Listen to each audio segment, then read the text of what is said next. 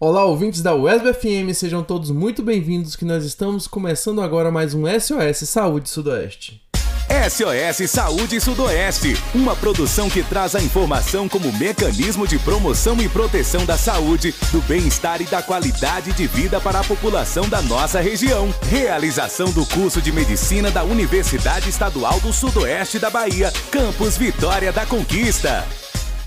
Alô, alô, queridos ouvintes do nosso programa SOS Saúde Sudoeste. Eu sou Carol Palferro, estudante de medicina da UESB, e no programa de hoje vamos abordar um tema muito interessante, principalmente para as mulheres. Estamos aí em outubro, né? Então vamos falar de um assunto feminino que será climatério e menopausa.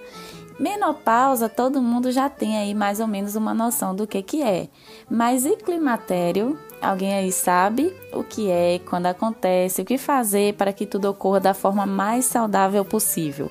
Então, se você também se interessou sobre esse tema, vem e fica ligadinho aqui com a gente, porque vamos iniciar agora o nosso papo sobre esse período que é bem marcante para todas nós mulheres. Olá, Carol. Olá, ouvintes. Aqui quem fala é Jó Luiz, sou professor do curso de Medicina aqui da UESB no campus Vitória da Conquista. E dando continuidade aos temas relacionados à saúde da mulher, por causa do Outubro Rosa, nós trouxemos doutora Carla Cristiane Oliveira Pinheiro. Doutora Carla é médica, ginecologista e obstetra e é professora mestre aqui do nosso curso de medicina da UESB, aqui no campus de Vitória da Conquista. Doutora Carla, seja muito bem-vinda.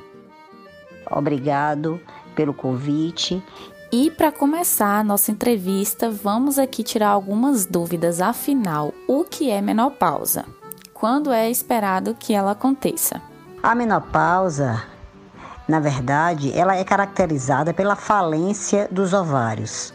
Então, a função do ovário, né, ela, ela entra em falência, para de produzir os hormônios né, já que houve um esgotamento dos folículos dos óvulos e a partir do momento em que o ovário ele entra em falência e ele para de produzir os hormônios, a menstruação também cessa. Então, quando a menstruação cessa e a gente faz esse diagnóstico retrospectivamente, então a paciente ela tem um ano que ela não menstrua, normalmente ela, ela, ela está na faixa etária a partir dos 40 anos de idade. O que é mais comum é que a menopausa aconteça dos 45 aos 55 anos de idade. Então, normalmente a paciente se encontra na faixa etária compatível com o período de falência da função do ovário. Então, aí a gente caracteriza a menopausa menopausa, que é a falência da função do ovário e, como consequência, a parada da menstruação durante um ano. E, claro, a gente pode confirmar também esse diagnóstico através das alterações laboratoriais dos hormônios, dos hormônios é, tanto produzidos pelo cérebro, especificamente um local do cérebro chamado hipófise, né? Então, assim, há uma falência da produção do, do estradiol e, por conseguinte, o, o cérebro ele, ele faz um feedback positivo e aumenta os níveis de um hormônio chamado FSH. Então, assim, esse diagnóstico é retrospectivo com o aumento do FSH em consequência da falência ovariana e, consequentemente, da produção já é, da, da não produção, na verdade, do estradiol. Então, isso aí acontece normalmente a partir dos 40 anos de idade e o mais comum é que aconteça dos 45 aos 55 anos de idade. E o que é climatério? Já o climatério, o climatério ele, ele começa a partir das irregularidades menstruais. Isso aí normalmente acontece a partir dos 35, 38 anos de idade. Então, assim, a paciente ela começa a ter ciclos que não ovula. Então começa a ter ciclos que a gente chama anovulatórios, e esses ciclos anovulatórios já com o início da falência ovariana, ela começa a ter irregularidades menstruais, com períodos em que ela fica sem menstruar e a menstruação torna a voltar, então e com sintomas também específicos. Quais são os sintomas do climatério? Os sintomas do climatério, é, na verdade, eles são caracterizados justamente pela falta do estrogênio e da testosterona principalmente, né? São, na verdade, o próprio ovário ele produz três tipos de hormônio: é a testosterona, o estrogênio e a progesterona. A, deficiência estrogênica, principalmente, é que causa os principais sintomas de climatério, como as ondas de calor, é, às vezes as irregularidades menstruais já no climatério no início, antes da menopausa, é a irritabilidade, a insônia, às vezes sintomas de depressão, já que há estudos mostrando que, os, que esses hormônios, o estrogênio e a própria testosterona agem até em sistema nervoso central, causando alterações na produção até de, de serotonina e às vezes algumas pacientes elas têm sintomas até de depressão, né? Às vezes depressão, irritabilidade, insônia, ondas de calor, ressecamento vaginal, diminuição do desejo sexual, da libido, cansaço, inapetência. Então, são sintomas da deficiência hormonal. O que pode ser feito para amenizar esses sintomas? Os sintomas do climatério e da menopausa podem ser amenizados, né? Às vezes, em algumas pacientes que têm indicação pela reposição hormonal, que já pode começar no climatério, ou até com a mudança de hábitos de vida, talvez um estilo de vida mais saudável, com atividade física, com alimentação mais adequada é, esse, esse, esse, todos esses sintomas podem ser melhorados, principalmente com estilo de vida, né, e atividade física, alimentação saudável e a própria terapia hormonal, né, em algumas pacientes. Né, o ideal é que se as pacientes façam a terapia hormonal, se elas não têm nenhuma contraindicação, esses sintomas podem ser amenizados dessa maneira. Em algumas pacientes que não podem usar é, terapia hormonal, a gente pode fazer o uso, talvez, de alguns antidepressivos, com alguns inibidores da recaptação de serotonina, que dão um bem-estar para essas pacientes, e orienta realmente a mudança do estilo de vida, parada do, do tabagismo, né, uma alimentação mais saudável e muita atividade física, principalmente atividade física aeróbica e atividade física que faça com ganho de massa muscular, como pilates e musculação. Porque essas atividades, normalmente a paciente, quando ela começa começa a entrar no climatério e na menopausa, ela começa a perder massa muscular, cursar com sarcopenia, que é a perda de massa muscular, e com, consequentemente, né, em consequência, a perda da massa óssea também, gerando às vezes até osteoporose. Então, assim, a atividade física é fundamental, uma alimentação rica em proteínas, em vitaminas isso é muito importante. A diminuição do carboidrato, nesses casos, é muito importante para que a gente consiga tratar é, a menopausa. E após a menopausa, a mulher fica mais suscetível a quais doenças? Após a menopausa, se a paciente não faz uma terapia hormonal e se tem alguma contraindicação, ela fica mais suscetível a doenças cardiovasculares, né? Porque o, o estrogênio hoje o que a gente usa atualmente, que são hormônios bioidênticos, ele tem um importante papel vasodilatador, né? E no controle do colesterol também, porque quando a paciente entra na menopausa e ela não faz uma reposição hormonal, algumas, algumas evidências mostram que há uma diminuição do colesterol bom e um aumento do colesterol ruim, alterando assim o perfil lipídico e igualando as mulheres ao risco cardiovascular do homem. Né? Então, assim, claro, se algumas pacientes não podem fazer uma reposição hormonal, a mudança de estilo de vida é fundamental né, para evitar essas consequências, como a própria osteoporose, talvez a gente tenha que tratar a osteoporose, tenha que fazer atividade física com melhora de massa muscular, como já falei anteriormente, para melhorar a massa óssea, uma reposição de cálcio, alguns suplementos, para que haja o equilíbrio do metabolismo nessas pacientes. Qual é a frequência de consultas ao ginecologista e quais são os exames complementares mais indicados para essa fase da vida?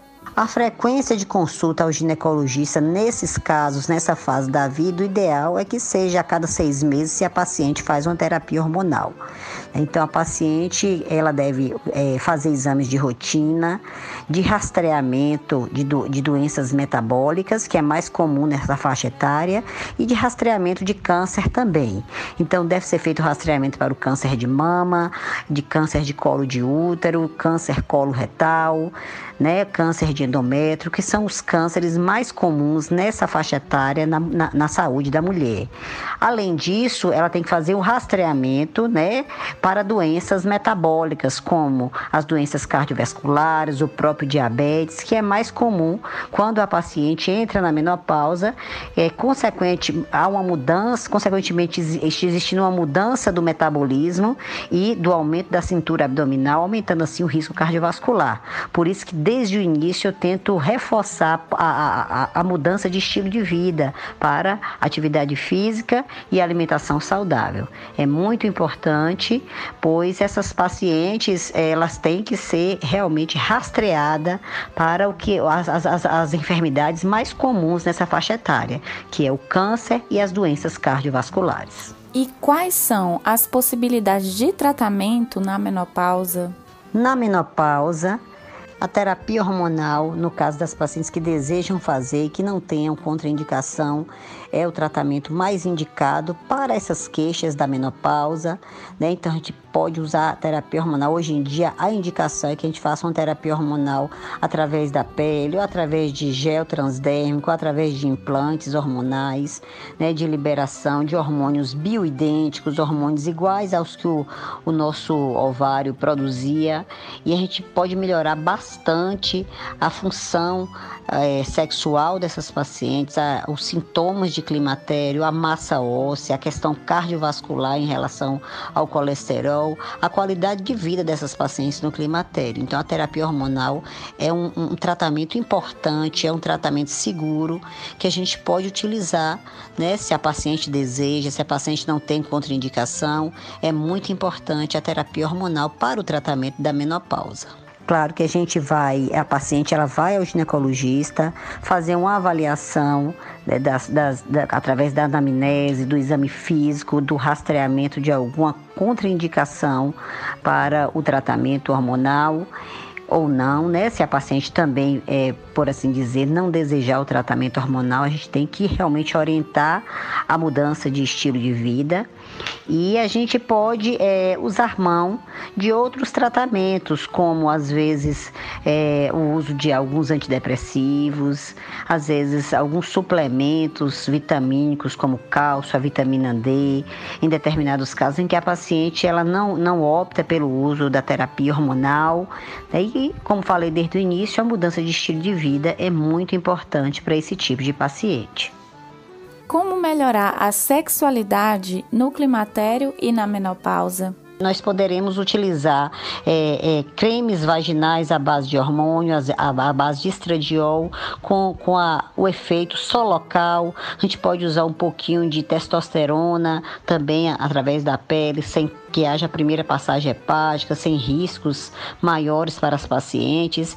Então a gente pode utilizar desses, desses artifícios para que a gente consiga melhorar as disfunções e as queixas sexuais das pacientes do climatério e na menopausa. Doutora Carla, muito obrigado pela participação. Eu agradeço a, a, a você, Jó, e ao pessoal que organizou né, esse, esse, essa, essa fala aqui. Né? Obrigado pelo convite e espero que eu tenha contribuído para a, o trabalho de vocês, para a entrevista de vocês. Tá joia? Tá joia. A gente agradece demais a participação, tenho certeza que colaborou bastante, tirou várias dúvidas. Estamos terminando o nosso primeiro bloco aqui, mas fique ligadinho que a gente já volta com muito mais informações de saúde para vocês. Estamos de volta pela UESB FM e a gente está terminando outubro, mas ainda dá tempo da gente falar um pouquinho sobre esse tema que é tão importante, que é o Outubro Rosa. E para isso eu vou chamar a nossa discente aqui, ó, Jana Albuquerque, para falar um pouquinho desse tema que é tão importante para a conscientização. Ó, Jana, o que é que é o Outubro Rosa? O Outubro Rosa faz referência a um movimento criado lá na década de 90, com o objetivo de compartilhar informações sobre o câncer de mama e promover a conscientização sobre ele além de proporcionar maior acesso aos serviços de diagnóstico e de tratamento e, portanto, contribuir para a redução da mortalidade por essa doença que é o tipo mais comum de câncer no Brasil depois do câncer de pele e também o que causa mais mortes por câncer em mulheres. Só em 2019 foram 18.068 vítimas. É, o câncer de mama é uma doença resultante da multiplicação anormal de células da mama é, células que acabam formando um tumor com potencial de invadir outros órgãos. A maioria dos casos tem boa resposta ao tratamento, principalmente quando diagnosticado e tratado no início. Então vamos lá, quais os sinais e sintomas do câncer de mama? Bom, o caroço endurecido, né, o nódulo fixo e geralmente indolor, é a principal manifestação da doença. Está presente em mais de 90% dos casos. Também alterações no bico do peito, né, no mamilo, pequenos nódulos na região embaixo dos braços, na, nas axilas ou no pescoço também, saída espontânea de líquidos de um dos mamilos ou dos dois, e uma pele da mama avermelhada, retraída, com aquele aspecto de casca de laranja.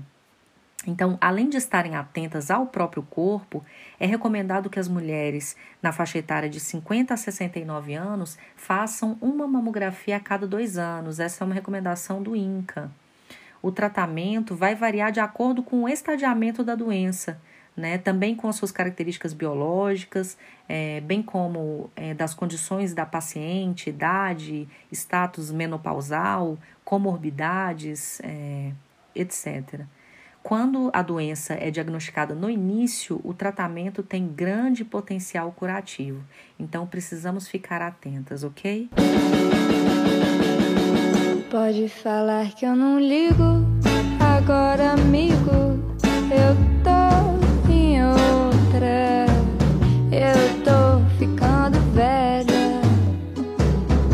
tô ficando louca. Pode avisar que eu não vou.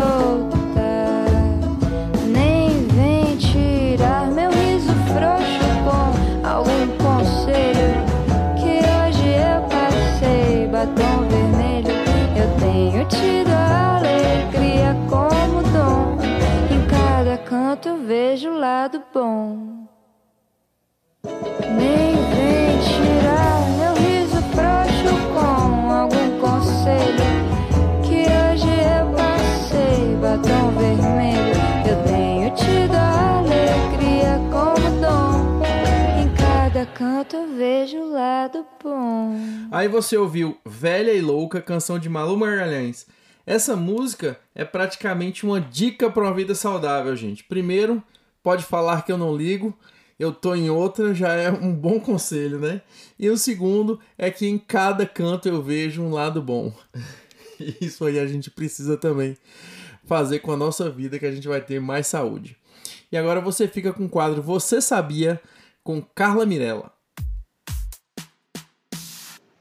Você sabe como é o corrimento vaginal normal? Ele varia de acordo com o ciclo menstrual da mulher. No primeiro dia do ciclo, que é o primeiro dia da menstruação, os níveis de estrogênio e da progesterona são baixos, Como os níveis de estrogênio determinam a produção do muco cervical, o colo do útero não está produzindo muito muco nesse momento, mas isso se torna mais difícil para a mulher perceber, pois ela está passando pela menstruação. Daí, à medida em que os níveis de estrogênio aumentam, o colo do útero produz mais muco. No início, ele pode ser espesso, pegajoso ou viscoso e ficar mais úmido e cremoso, como uma loção. Pode parecer esbranquiçado e turvo ou até mesmo amarelado, especialmente se já tiver secado na roupa íntima. Em um ciclo menstrual de 28 dias, a mulher pode notar esse muco por volta de 9 ou 10 dias. À medida em que a ovulação se aproxima, muito mais muco cervical será produzido e a vagina começa a ficar mais úmida e o fluido se torna mais escorregadio, elástico e mais claro. À medida que o estrogênio atinge o pico, um a dois dias antes da ovulação, o muco geralmente se assemelha a uma clara de ovo crua. Assim que a ovulação termina, o corrimento vaginal irá mudar mais uma vez. Mesmo antes de, da mulher notar alguma alteração visual, o muco cervical já terá se tornado mais fibroso e difícil para a passagem de espermatozoide. No mesmo dia ou dois dias após a ovulação, que é o início da fase lútea, a quantidade desse muco diminui rapidamente e isso nos leva de volta à menstruação e o ciclo se recomeça. SOS Saúde Sudoeste. Hoje trago em meu corpo as marcas do meu tempo. E enquanto o tempo passa, ele marca não só o nosso corpo, mas também quem fomos e quem nos tornamos pelo caminho.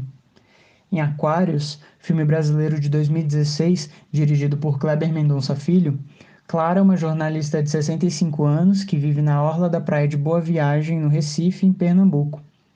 Ela é a última moradora do edifício Aquários e se recusa a vender seu apartamento, sofrendo com as constantes investidas da construtora Bonfim. O motivo da recusa é a memória afetiva que ela desenvolveu com o espaço físico. E muito mais do que isso, para Clara, o valor imaterial da construção de uma vida inteira naquele lugar supera qualquer valor monetário que poderiam oferecer. Ainda assim, tudo parece pressionar Clara para entregar seu apartamento, as suas vivências, suas memórias e seus princípios. Clara é uma mulher na pós-menopausa, viúva, mãe de três filhos já criados, avó, amiga, social e sexualmente ativa, profissionalmente bem-sucedida e independente, que na juventude venceu um câncer de mama. E ainda assim, mesmo com todo o fortalecimento de seu histórico, tudo parece convergir para a total desconsideração das suas vontades. Taxada de louca e teimosa, a batalha de Clara é a de muitas mulheres que chegam na senilidade. Cerca de 20% das mulheres no climatério experimentam sintomas de depressão, além das frequentes queixas de irritabilidade, ansiedade, que se relacionam muito mais com a pressão social e estigma de uma sociedade que invalida mulheres na fase não reprodutiva do que com as próprias alterações hormonais que são próprias do período.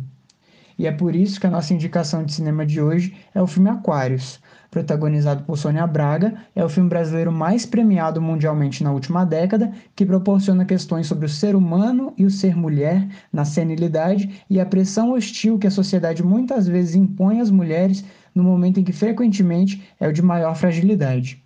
Então, prepare a pipoca e boa sessão.